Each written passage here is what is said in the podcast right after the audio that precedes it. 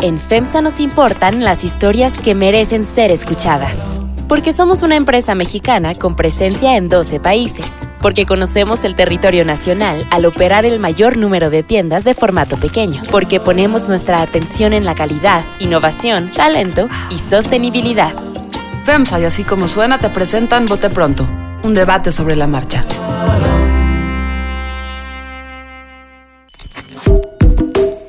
Hola, ¿qué tal? ¿Cómo están? Bienvenidos a este Bote Pronto muy especial. Es un bote pronto que teníamos muchísimas ganas que hacer porque es un bote pronto de mujeres. Es un bote pronto sin los señores a los que están ustedes acostumbrados. Y bueno, pues son las mujeres de Así Como Suena que están aquí con nosotros. Galia García Palafox, ¿cómo Hola, estás? María. Hola Yulene. Hola. Olivia. Hola. Mariana Linares. Hola, ¿cómo Qué están? gustísimo tenerlas aquí a las cuatro. Y bueno, pues tanto la protesta de, del Día Internacional de la Mujer como el paro de ayer fueron un éxito, ¿no? El, segundo, el paro, era un poco más arriesgado en términos de que era más difícil de medir, ¿no? A mí sí de pronto me daba un poco de miedo que la mitad de las mujeres pararan y la mitad no, y realmente no se sintieran, pero absolutamente se sintió, además que esto recibió una muy buena cobertura, eh, creo que en todos los medios, como siempre, unos cubrieron mejor que otros, pero yo creo que en, términos generales fue una bastante buena, buena cobertura. Eh, Además fue un acto diferente, muy creativo de resistencia. ¿Cómo lo viste tú, Mariana? Fue un éxito total. Fue un éxito en cuanto a la cantidad, eh, digamos, en, los dos momentos, en el 8M y en el 9M, pero también a la diversidad, me parece, de, de las mujeres que participamos en estos dos movimientos este, de reacción ante las violencias, ante las violencias de género en México. Y eso fue lo que en particular a mí me conmovió me, se me hizo distinto a otros momentos, a otros 8M, a otros 9M que, que, ha, que, han habido en otros países en América Latina y tenía que ver con la transversalidad de los días, es decir, había generaciones muy distintas, había orígenes muy distintos, había edades muy distintas, todas eh, abocadas hacia un mismo objetivo que es terminar las violencias de género. Y eso, yo creo que eso es lo realmente poderoso y valioso de un movimiento que de alguna manera termina eh, ayer con el 9M en, en, un asunto simbólico, pero que arranca a partir del día de hoy, 10, eh, 10 de marzo del 2020, hacia lo que queremos construir adelante eh, las mujeres en México. No perder esa fuerza, no perder esa unión, no perder esa inteligencia, no perder la furia en muchos momentos, no perder las ganas de todo lo que se pudo construir en tan poquito tiempo también. Eh, desde el 18 de febrero que se convocó a este paro nacional de mujeres, en muy poco tiempo se logró lo que ayer pues fue casi el 50%, al menos en la Ciudad de México, de paro de la población. Uh -huh. Olivia. Sí, yo creo que fue exitoso eh, desde antes de que ocurriera, o sea, desde antes de que fuera el Día Internacional de la Mujer y el, la convocatoria para un, un, día sin nosotras, para mí ya era un éxito, porque yo creo que como nunca eh, los temas de las mujeres estaban en todos lados, estaban en las sobremesas, estaban en las universidades, estaban en los medios de comunicación, est estaban en boca de, todas y de todos, como nunca. Entonces yo sentía eso días antes, decía, esto, esto ya de por sí ya es un éxito, ya lo que pase después, eh, que seguramente será grande, eh, lo analizaremos, pero desde ya esto es, es muy importante. Yo no me esperaba, a ver, esperaba una, eh, una, cantidad de mujeres sin precedentes en la movilización del 8M, pero sí me impresionó, o sea, al final la cantidad, o sea, no, no dimensioné eh, la cantidad de mujeres que iban a ir. O sea, me conmovió mucho eso, ver la cantidad de mujeres que ese día decidimos eh, salir, como decía Mariana, o sea, de, de, todas las clases sociales, de todos los niveles académicos, de, en fin, y también con ánimos distintos, ¿no? Y, parecidos a la vez. O sea, había mujeres que iban con un ánimo muy festivo, eh, con mucha sororidad, ¿no? Había otras que iban con la rabia de, romperlo todo porque creen que esa es la manera en la que se tiene que protestar porque esto ya no da más. Eh, había otras que iban a lo mejor un poco temerosas. Había quienes, las que marchaban por primera vez y estaban en la calle por primera vez. Eh, en fin, había como ánimos muy distintos que iban cambiando y fue esta ola eh, violeta que, que, recorrió desde el Monumento a la Revolución hasta el Zócalo, que creo que esas imágenes quedarán para la historia, estas imágenes vistas desde los drones, donde las mujeres van de morado y las jacarandas y bellísimo. Es, es bellísimo, ¿no? Y, y, y todas nos conmovimos al, al ver eso y con mucha fuerza, pues al día siguiente también hicimos el, el, paro. A mí me pasó igual, yo dije, a ver, ¿qué tal el paro? Porque ya había habido convocatorias anteriormente a parar, pero yo siempre decía, en México esto nunca va a suceder, nunca, nunca las mujeres van a dejar de ir a, a trabajar por lo pronto, porque una huelga solo funciona cuando es colectiva, cuando, cuando muchos, muchas se juntan para hacer algo y así toma fuerza, ¿no? Yo decía, o sea, ¿quién en su trabajo va a llegar y va a faltar? Pues te van a correr, o dos, ¿no? No vamos a parar, te van a burlar de ti, o sea, era imposible. Eh, creo que la, la, convocatoria ya al, paro global de mujeres empezó a ser por ahí del 2015, 16, y yo decía, en México nunca, nunca va a suceder, nunca va a permear. Yo me acuerdo de en años pasados ver solamente, por ejemplo, hablando de, de, pues del, del, periodismo, de ver solamente a las compañeras del periódico El País, por ejemplo, que sí dejaban de ir a trabajar y que iban a la marcha del 8 de marzo, ¿no? Pues claro, porque en España ya se hacía el paro. Y ellas, pues en sus trabajos decían, chao, nos vamos a ir. Y yo las envidiaba porque decía, ¿cuándo nosotras mexicanas vamos a poder hacer esto? ¿no? O sea, nos tocaba a nosotras informar del paro en otros lados. Y de repente ahora fue real y se notó y las escuelas cerraron. Y yo ayer eh, traté de no hacer nada, pero tuve que ir a hacer un trámite de mi teléfono celular. Y sí me tocó ver en el, eh, eh, pues que no había mujeres atendiendo, que había ventanillas cerradas, que los hombres estaban sudando la gota gorda, que el, en la placita comercial donde, donde fui había el local de las uñas eh, del manicure estaba cerrado, que una agencia de viajes tampoco abrió, que había menos tráfico, que parecía un día de puente, ¿no? Y este fue muy, fue muy emocionante, muy conmovedor. Yolene. Híjole, yo creo que para mí sí, lo que dijeron Mariana y Olivia es ciertísimo. Estar en la marcha, ver la cantidad de gente que estaba ahí, participar en las discusiones previas, ¿no? Yo me acuerdo mucho, sobre todo entre periodistas, que era como, oye, pero ¿quién se va a sumar al, al, paro? El día que Carmen en la mañana lo anunció y después Denise Merker anunció que eh, ahí fue como que dijiste, bueno, ya no se va a parar. Ya sabíamos que iba a estar grande. Lo que a mí me resulta un poco frustrante y por lo que soy un poco menos optimista es que siento que muchas veces salimos a marchar porque se junta una masa crítica, porque estamos exigiendo algo que pues, somos un montón de privilegiadas al final las que podemos eh, ir a marchar, las que podemos parar, las que podemos, estamos en la Ciudad de México, o sea, geográficamente estás en un lugar este, donde es muy fácil hacerlo y tal, y un poco es como generar esta conciencia, pero este gobierno sigue sin acusar de recibo, ¿no? Este, despertarte y ver que el presidente sigue en lo mismo. Evidentemente, marchar y parar no va a cambiar la conciencia nacional, no va a acabar con todas las violencias machistas. Y una, una, de las, una de las cosas que queríamos conseguir es, pues justamente reactivar políticas públicas que tienen perspectiva de género, este, las fiscalías contra los feminicidios, las estancias infantiles, muchísimas cosas que son mucho menos violentas, evidentemente, que el feminicidio, pero que le permiten a una mujer participar en la vida eh, económica del país, por ejemplo. Y pues te encuentras con que incluso con todo esto que nos emociona y que nos emocionó ayer y antier, ni eso ha logrado un cambio en, en el presidente. Y más triste que pues tarde, pero llegaron las mujeres de, del gabinete a, a, a hacer un, una cierta propuesta o a, a, sentarse en una mesa, al menos propuesta, a hablar del... Creo que no sé qué era, pero bueno, hablar del, hablar del tema o ponerlo sobre la mesa. Y sabemos que este presidente, pues a este presidente no se le lleva la contra, ¿no? O sea, él es el que manda, él es el que le dice, y da igual, ellas salieron, hablaron y el presidente volvió a salir al día siguiente con el mismo discurso de siempre. Entonces eso sí es muy frustrante y, y como que necesitamos muchísima creatividad, porque ya fue la marcha, ya fue el paro. No, yo no veo hoy lo que yo quería, lo que para mí hubiera sido exitoso.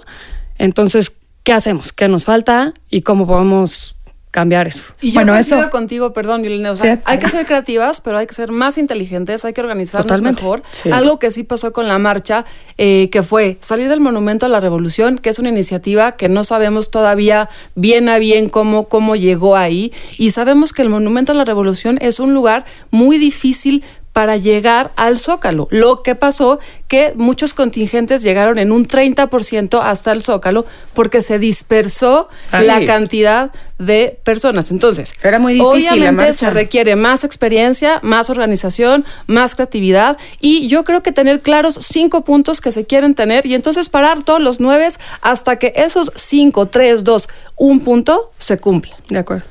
Galia. Pues a ver, yo, yo viví la marcha como la fiesta que fue y desperté el sábado con esa entre angustia y emoción cuando tienes un evento grandote y lo viví con mis amigas y, y fue, fue la fiesta que tenía que ser. El vandalismo y, ¿no? y, y los bombazos que además los vi, de verdad fueron tan chiquitos comparado con lo que fue esa marcha, ¿no? Que, que me sorprende que, que todavía sigan siendo esta El nota foco. tan grande y el foco. El lunes me sorprendió muchísimo más. La verdad, yo no soy tan optimista, no era. Eh, y me sorprendió, me sorprendió mucho lo que pasó en la Ciudad de México. Sí creo que debemos aprender a no engolosinarnos con lo que nosotras vemos desde la Ciudad de México, desde Paseo de la Reforma y desde nuestro pequeño privilegio. Porque eso no, en Culiacán no hubo marchas y en Paquillo no hubo paros. Me parece padrísimo que los niños y los adolescentes y las niñas sobre todo hayan visto en la televisión y en los medios lo que pasó aquí. Pero no pasó en todos lados. Y hoy, les decía hace rato, sí desperté como con un ¿y ahora qué?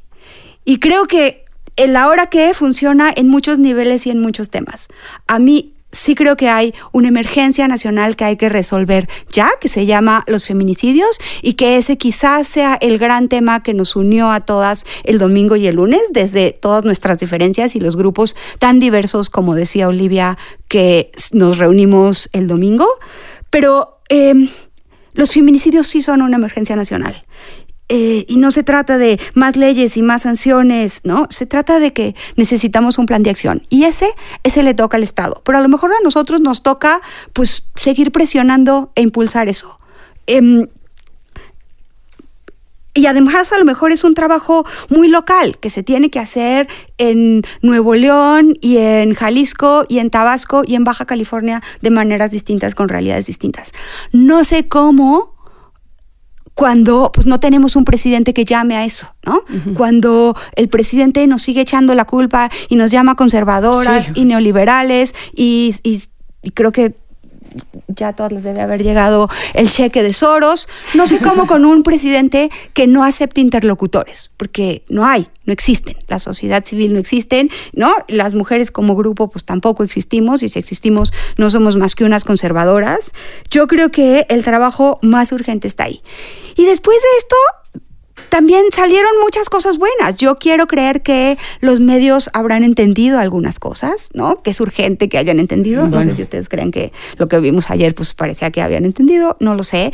Creo que algunas empresas han salido, quiero creer que no fue pinkwashing, pero entonces ahí nos toca a nosotras estar vigilantes de que yo creo que, cumplan lo que prometieron. perdón que te interrumpa, pero aunque sea pinkwashing, yo creo que es algo. O sea, está bien que se haya vuelto en este contexto de estos dos días políticamente incorrecto, digamos, no salir a posicionarte sobre el tema de que era rarísimo, ¿no? Porque era como, no, aquí lo apoyamos y no vamos a...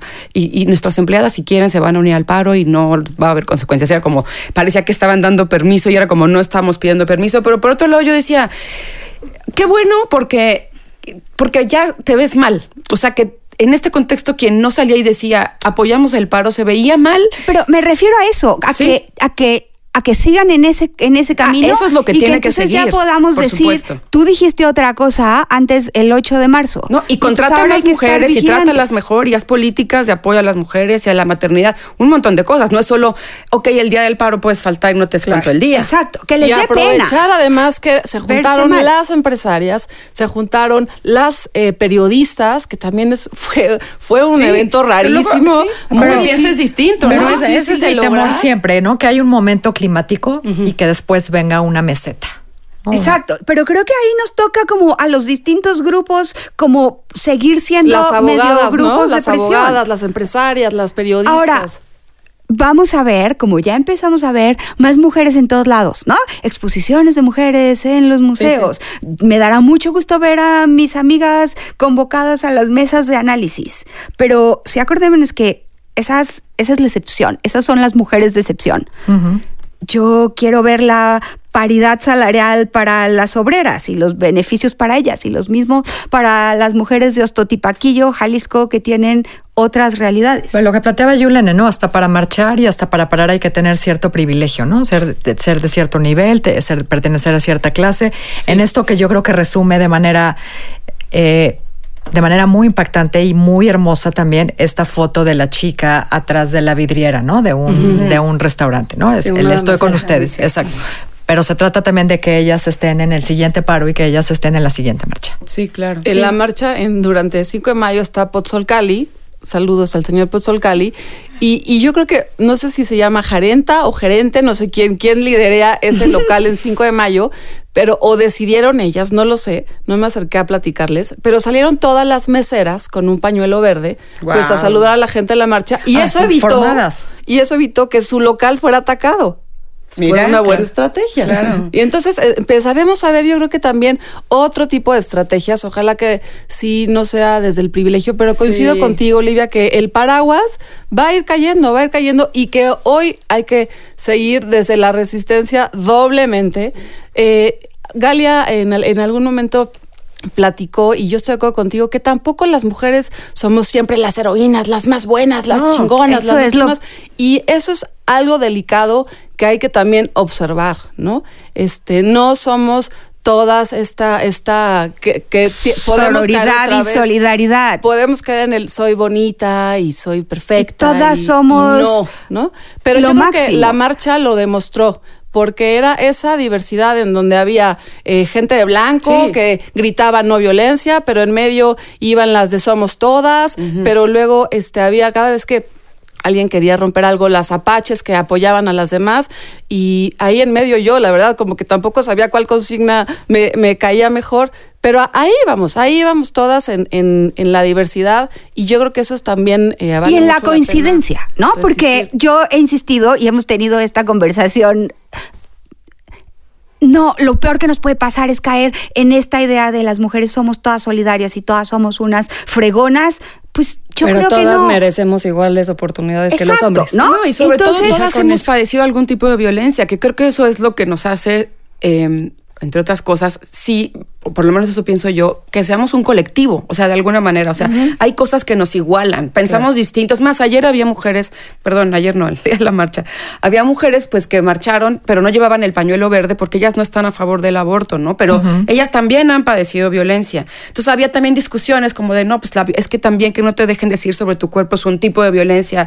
O sea, eh, pensamos distinto. Por O eso sea, todas creo- pensamos distinto, pero la violencia sí nos, sí nos, o sea, sí nos pega a todas de distintas Y formas. yo creo que esa es la gran coincidencia y por eso es el paso necesario y además el más urgente, ¿no? Porque nadie no está de acuerdo en que nos están matando, ¿no? Sí. Y, y ahí sí se necesita una acción del Estado. Pero también creo que, que a lo mejor nuestra, ¿no? Lo que pasa es que Claro. pues es difícil cuando, cuando es un movimiento de este tamaño y con estas características. Pero nadie está en contra de eso. Y que si hay secretarias o en la que- paridad salarial. Y que si hay secretarias que no están funcionando, no porque son mujeres, tenemos que hacer sororidad con ellas y también Exacto. pedir que se Sí, no, restituyan y que se Porque destituyan. lo Pues único claro, que porque queremos no es que nos consideren humanos y que como humanos somos Entonces- multidimensionales y unas son más simpáticas y otras son más listas y otras no somos ni tan listas ni tan simpáticas. Oye, pero una cosa que me pasó ayer en el, en el paro fue que pues yo estaba parando con mi hija en mi casa y en algún momento se desesperó y me dijo, mamá, ya tenemos que salir, estoy harta, me hubiera ido a la escuela. Y entonces, la verdad es que en ese momento sí me quedó una reflexión que es que vamos bien despacito. Lo, lo mismo me llegó por una presentación de WhatsApp o lo que sea, pero que te viene como, ¿en qué año conseguimos el voto? ¿En qué año empezamos a trabajar? ¿En qué año? ¿No? Pero ahí y vamos. le digo, ahí vamos. Y además, ayer fue un ensayo increíble de lo que hubiera sido nuestra vida si todas esas mujeres antes no lo hubieran logrado por nosotros. Porque estaríamos encerradas en nuestra casa. En no sé si a los doméstico, señores y a los chavos y a los niños les llegó el mensaje, a los hombres, ayer. Pero yo me quedo con esa reflexión de lo que yo viví en mi casa. Y sí me trauma ver hoy en Twitter chavos en escuelas que se la pasaron bomba porque les dejaron llevar música y videojuegos o que estaban echando porras arriba el patriarcado. Este, me parecen una bola de ridículos, pero ya, por lo menos me quedo como con la parte positiva de que ahí vamos y llegaremos en algún momento a, Pues muchos poteprontos de estos, ¿no? Ojalá. Más, más Sí, seguidos. más seguidos. Muchas Vamos a gracias, a Mariana. Gracias, que gracias, Negalia. ocupamos. Gracias a Y todas. nos escuchamos como siempre en todos lados, ya sabe, donde escuchen sus podcasts, en iTunes, en Spotify, en Himalaya, en donde prefiera escucharlos. Nos vemos el próximo martes. En FEMSA nos importan las historias que merecen ser escuchadas. Porque somos una empresa mexicana con presencia en 12 países. Porque conocemos el territorio nacional al operar el mayor número de tiendas de formato pequeño. Porque ponemos nuestra atención en la calidad, innovación, talento y sostenibilidad. Así como suena y FEMSA presentaron Vote Pronto, un debate sobre la marcha. Así como suena, es una producción de puro contenido. La dirección editorial es de María Scherer. La producción ejecutiva, Giselle Ibarra. Producción, diseño sonoro, mezcla y música, ahí, en nuestra casa, en la casa de nuestros socios y aliados BHD Studios. Yo soy Carlos Puch, quien trabaja con todo este equipo y le presento cada semana nuestras historias. Estamos en así suena.mx, en Google Podcast, en iTunes Podcast, por supuesto en Spotify y siempre en Himalaya.